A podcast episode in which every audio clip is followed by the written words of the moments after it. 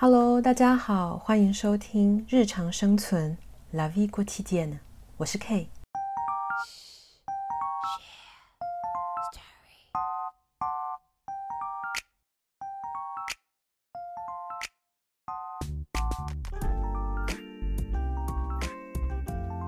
Hello，大家生存的怎么样呢？呃，时间过得好快，这个恐怖的二零二零年终于。感觉呃接近尾声了啊，渐渐 还有一个多月左右。这一个呃 podcast 原本呢，我们目前是每周二五更新，每个礼拜二我是针对一个主题跟大家做分享，然后每个礼拜五是六分钟呼一声朗读室。嗯，但是呢，呃，我因为也经营了一段时间，那呃感谢大家的。呃，承蒙 大家的的不嫌弃，还是有呃有人在听。那为了给大家更好品质的内容呢，嗯，我决定下个礼拜我会呃礼拜五把娃娃新娘念完之后呢，以后改成每周五更新一次。那呃一个月的第一三周的话呢，呃我会。以后就不是六分钟护一生朗读室了，呃，我相信经过了这个几个月，大家应该也渐渐越来越有耐心听这个朗读的部分。那因为接下来三毛的这个内容，以及我以后可能也想要挑战念的其他的经典呢，嗯，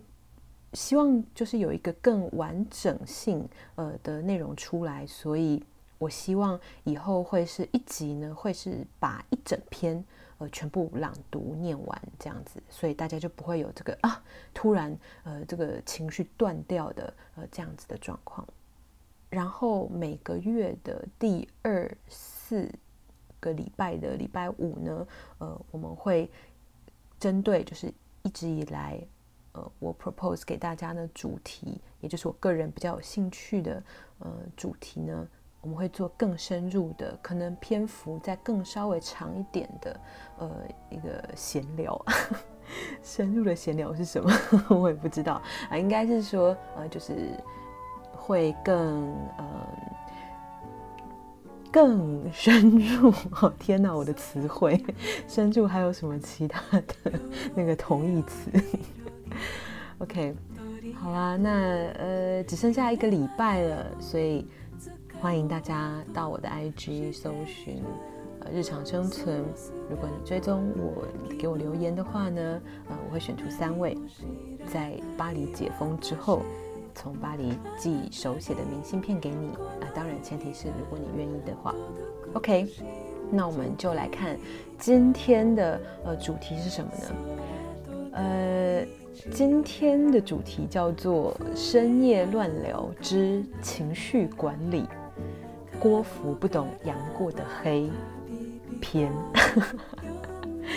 呃，其实呢，我是发现蛮久以前，我有一个算是还蛮呃那什么即兴的，有一个深夜闲聊的单元，然后在里面提到我压力山大的时候。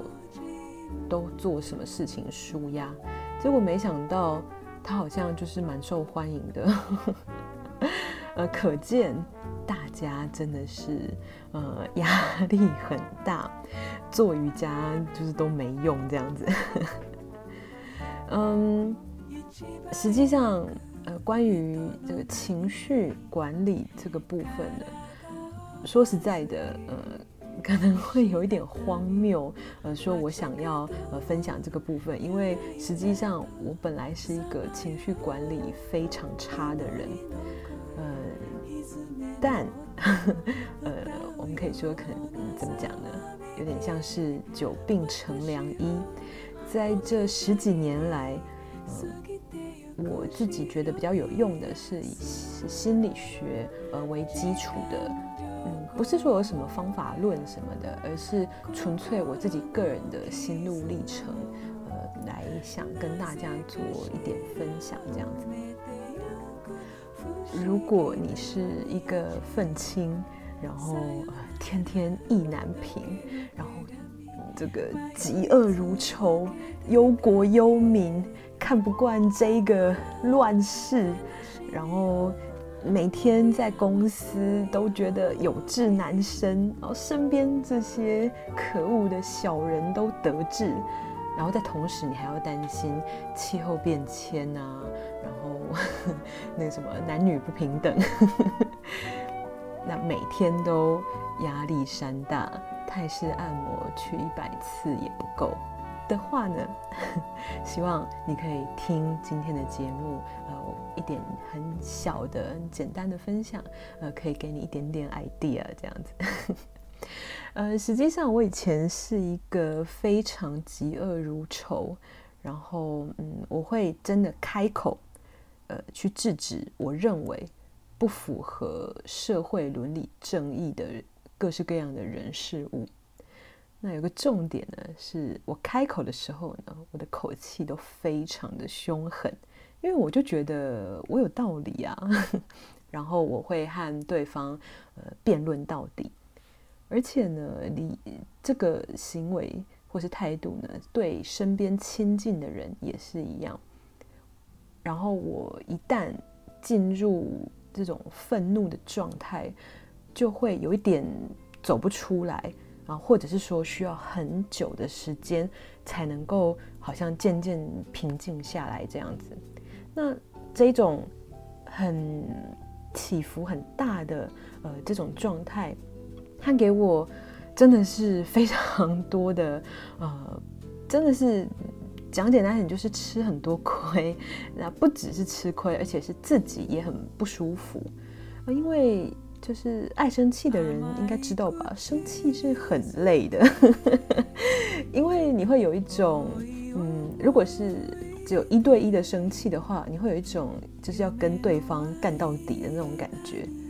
然后，如果是你一个人在大家面前，一个人在那里生气的话，哦天哪，那简直就是大家好像都在看这一出戏，最后会呃演变成什么样的那个压力，然后还有自己本来就生气那个部分，那真的是非常耗损精力，而且就是之后也会呃时不时的还会反噬你的 energy 这样子。那这个状态呢，我大概是嗯前几年呃来到法国之后。才渐渐有所改善，一直到就是来法国两三年后，某天，那我就突然发觉说自己好像，嗯，不会像之前那样那么常发怒了。那当然，这个原因因素非常多。我今天想要跟大家分享的，呃，我觉得呃非常非常重要的一个，就是真心的接受多元价值观。什么意思呢？嗯，嫉恶如仇这样的个性，换句话说，在你的心中，嗯，有非常坚固的、坚定的善恶的标准。什么是善？什么是恶？那说实在的，嗯，如果你是一个中文母语者的话，通常，呵 呵嗯，我觉得你价值观的建构呢，基本上应该是 base 在呃 洗脑蛮成功的这个儒家呃价值观上，而且还是宋朝朱熹呃他的那一套。那什么是对，什么是错？我个人小时候觉得这很简单，没有什么好犹豫的，非黑即白啊，有什么好讲？那然后那时就是苦笑的大人们。在我心中都是啊，这些人就是伪善，或者是他们就是相怨这样子。但是实际上呢，嗯，以自己或者是说自己身边非常狭小的生活圈为主的生活经验去评判世间所有的事，这样子的行为，呃，我觉得是非常非常危险的。看到一件事情，呃，或者是在自己心中，马上就有，本来就应该是这样啊，呃，这样子的想法的话，嗯，其实不是的哦，呃，没有什么事情是本来就应该是这样的。嗯，只是说，当我们的生活环境比较单纯的时候，或者说我们的文化体系、文化系统比较单一的时候，的确，呃，我们会有时会非常难以相信世间居然有呃这样子的事，然后，嗯，我们就会马上就是以呃比较负面批判的角度。嗯，去呃评断这世间的这些事情，然后呃感到愤怒。我来举一些呃例子，好，先举一个浅的例子，比如说，不知道大家有没有听过，在法国的公立的或是国立的博物馆、美术馆，然后甚至是私人的电影院呢，它都会有呃，除了那个什么。就是青年票啊、学生票、老人票之外，还会有一个非常厉害的，叫做失业者票价，然后便宜蛮多的。那这些这个失业者是怎么认定呢？是嗯，在法国，如果你失业，但是嗯，你要去那个有点像是怎么讲？诶，职业训练所嘛，职业介绍所那种地方，呃，定期的去报道。也就是基本上那个去报道的话，应该都是有在领失业救济金的人，然后嗯，要定期去，然后提出说你很认真在试图工作，可是可能还没有办法呃找到工作，或者是赚到一个呃最低薪资标准的呃这个状况等等，会有一个像是证明的那个东西。那说实在，以我们亚洲人一般的想法，你可能会觉得。妈呀！你没工作，还逛什么博物馆，看什么电影，哪招啊？你赶快去找工作好吗？会不会太夸张？好，但是呢，呃，那我提供你另一个呃这个想法或另一套价值观。我个人的见解呢是，呃，首先在法国的文化里面呢，艺术在日常生活中，呃，或者是说，嗯，对一个人。来讲，维持他的人性，也就是身为一个人的尊严，这个事情上面所扮演的角色，呃，认知是跟我们可能有所不同的，也就是对他们来说是很重要的，非常重要的。呃，整个是以他们源远流长的呃文化的整个洪流这样子呃来看的话，那另一个是在现代法国中。嗯，虽然呢当然你说极右派那种，法国是高卢人的，你们这些呃这些外国人都给我滚，这种极右派啊，那当然是少不了。但整体上啊，这个现代法国，我们还是可以说，它基本上还是比较左倾的一种政治脉络，所以。他对弱者基本上还是以一种比较包容的呃形态呃在在整个这个社会架构中，大概是这样子的呃价值观下呢，所以对他们来说，呃我只是正在失业中，可是不代表我不是一个呃努力的人，或是我不是一个好人，或是我是我不是一个值得嗯欣赏艺术的人。所以这个是呃这样子的社会环境、文化环境下而产生的这个现象。那另一个呃例子，比如说对裸露的看法，呃，怎么样叫做穿得太露？我们这边呢，主要是指女性。嗯，这是我多年在法国观察，在。台湾，我自己的理解上是露腿非常 OK，但是上半身露奶的话呢，则是马上会被路人呢就是行注目礼，大家会觉得哇，这个低胸不行，但是那个超热的热裤，大家会觉得还好，就是可以可以接受这样子。所以简单来讲，我觉得台湾。呃，整体上是可以接受呃露脚不露奶。台湾可以接受露奶，大概只有奇妙的那个办喜吃喜酒办婚宴那一天，就大家在所有的上司、长辈、亲朋好友面前，不知为何的会很想就是露奶。这个是我我个人有一点觉得很奇妙的部分，但反正我是说日常生活，比如说在捷运啊、路上等等。可是呢，很奇妙的。在呃，我不敢说整个法国，但至少在巴黎的话，刚好是相反的。呃，除了少数那种十三岁到十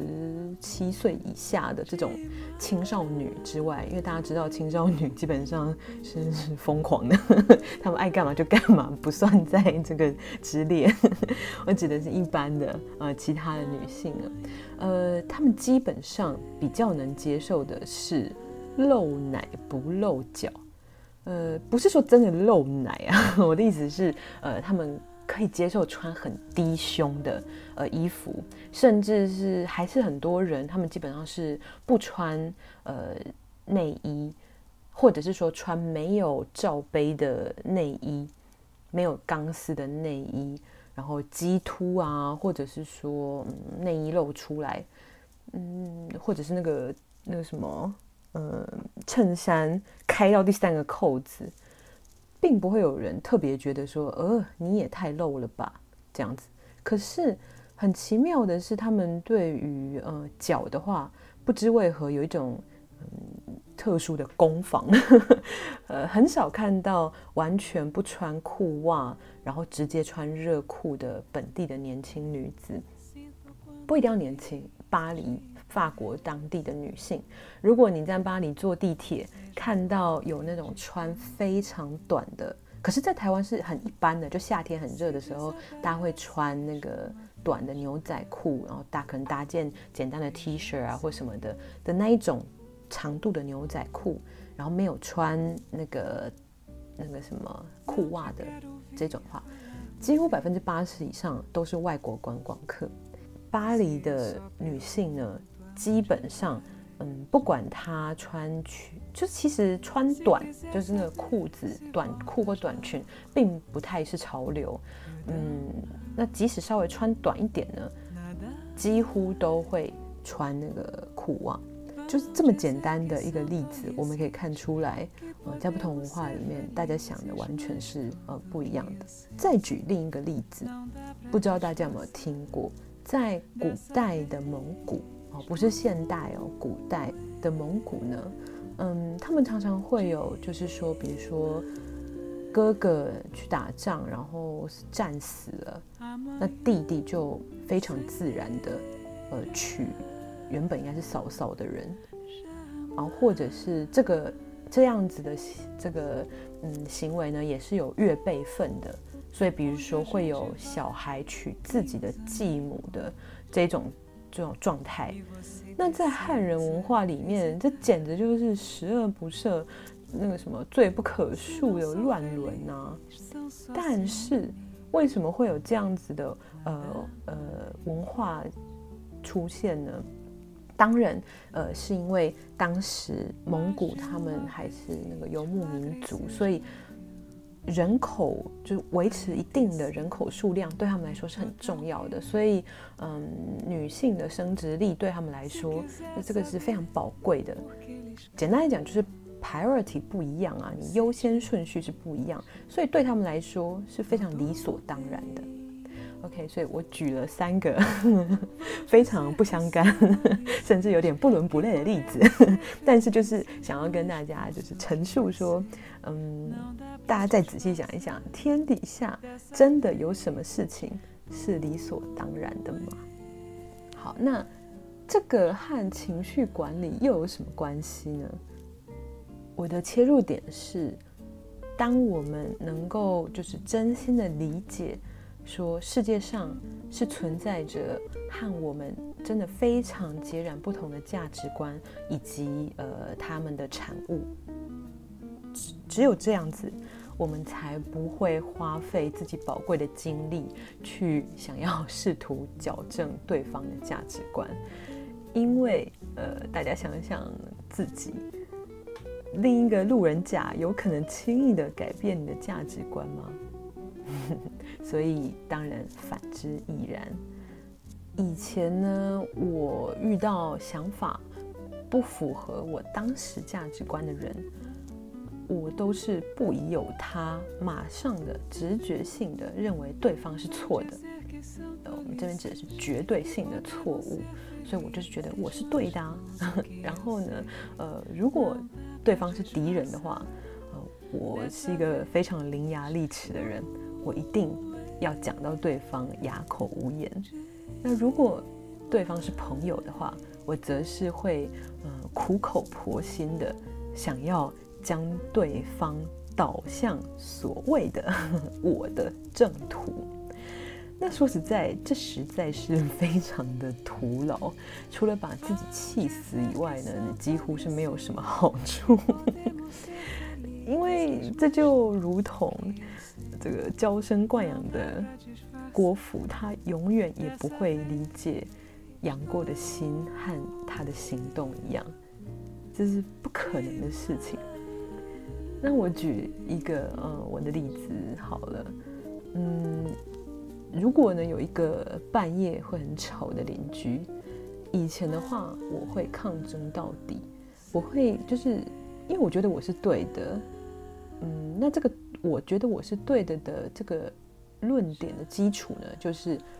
呃，比如说在晚上一定时间，举例，比如说是十点啊，或是十一点，或者是十二点以后，就应该保持安静，这个是。我当时认为是全人类应该遵守的 一个广泛的呃道德标准，这就是为什么我会觉得我是对的。所以呢，我会就是不管自己是如何的精疲力竭，我也会就是争到底。但 现在的我呢，则是发觉说，与其去说服、去对抗，呃。一个想半夜开趴的法国人呢，我不如去买一个超高效能的降噪耳机，我能够更快速的解决这个问题。我可以呃不要生气，然后好好睡觉，因为我 focus 在我的问题点，就是呃不要被噪音影响，以及保持内心的平静，不要生气。所以我要想的是，我要如何去达到呃这两个目标，这样子。好，那我再举一个例子，嗯、长期在国外生活的话，啊、那这个种族歧视实在是难以避免的，嗯，一个就是非常负面的经验啊。那我在各式各样的地方，各式各样的方式，哎，这个 实在是不胜枚举啊。嗯，我以前就真的是被奇怪的路人可能用善笑的方式，呃，不管是这样，哎，你好，你好，或者是嗯，你好，可能觉得还好，还有非常多难听的话，或者是什么都有，各式各样的骚扰。嗯，那以前呢，我会用当地的语言痛骂对方，嗯，或者是跟对方对骂。然 后那时候就会觉得啊，我就是会这么多种语言，真的是就是有那个值得。那当下虽然爽，但常常呢，可能原本是跟朋友出来玩，或是自己本来过得很开心的一天，那一整天的好心情就真的是就是被毁掉，变成是一天过完，印象最深刻的变成是跟一个 jerk 就对骂的，就是这个片段变成是最鲜明的。然后甚至有的时候。嗯，如果是很比较激烈的，就言语上的冲突的话，那可能事后每每想起，都还会觉得咬牙切齿。然后，嗯，真的是有时候会真的是气到很不甘心，或者是嗯，觉得啊，真的整个人快炸开，好像背负了全世界的国仇家恨啊那样子的感觉。那现在的我是怎么样呢？嗯，在还没有封城，嗯，前阵子是今年在一个巴黎的大卖场呢，呃，那它本来就已经是一个呃巴黎真的有点像西门町那样子龙蛇杂处的一个地方。我那时候被一个青少年呢讪笑，呃，说我是那个病毒，还用法文讲哈，当然，那我当下呢，我什么也没说，然后我。就是不卑不亢的无视他，从他面前走过去，没有半个反应。可是我并没有在逞强，因为我的心里是真的是那叫什么水波不兴，一个一个波澜都没有。那怎么会这样子呢？就之前那么气的人，因为我现在的想法就是，嗯，我以前无法想象。世界上怎么可以有这种人？怎么可以有人这样？可是我现在，因为在真的是，嗯，可能巴黎这一个呃环境，嗯，我想它真的是更复杂的呃这个文化背景的人是聚集在一起，各式各样的。我们以前在台湾比较我们单纯可爱的环境难以想象的，各式各样好的坏的。真的是全部都炖在一锅，我现在完全可以想象，也可以理解，有这样子的人就是存在。那，嗯，这个世界上就是有这样，呃，没有接受适当教育的人。那他有可能是他的家庭环境不好，可是也有可能是他自己爱交狐朋狗友。但是重点来了。长成这样一个糟糕的人，这是他的责任，不是我的责任，和我一点关系都没有。他又没有交学费，我干嘛要好心帮他人生上重要的一课呢？我当下可以控制的，绝对不是他这样另一个沉浸在完全不同价值观中的人，而是谁呢？而是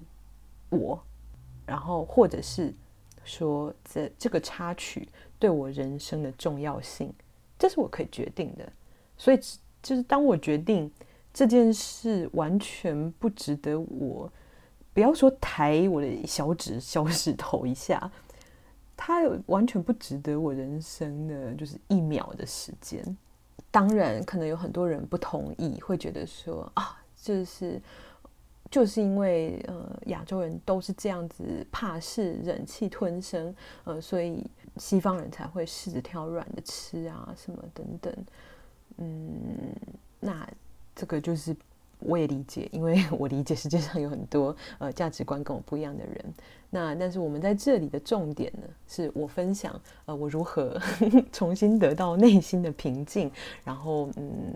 更有效地管理自己的情绪，然后让自己的压力不要太大，这是我这边想分享的。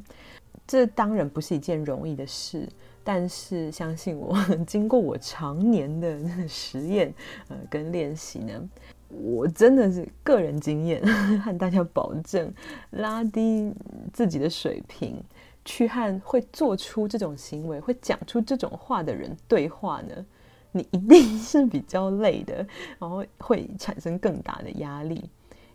所以这基本上是一个 priority 的问题。呃，就是你决定要让自己继续过愉快的一天，因为这个眼前这个虽然他可能就是骚扰或者是呃侮辱你的人呢，可是你可以决定他就是嗯就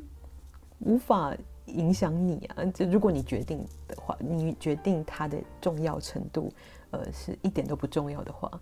我自己的感觉不太是呃逃避，而是说去理解世界上有很多真的各式各样的价值观，然后从你自己本位的价值观来看，它可能是所谓好的或是不好的价值观。可是总而言之。是不同的，而且是可能非常非常不同的。我们不是董仲舒，我个人呢，只是个 想维持 inner peace 的老少女。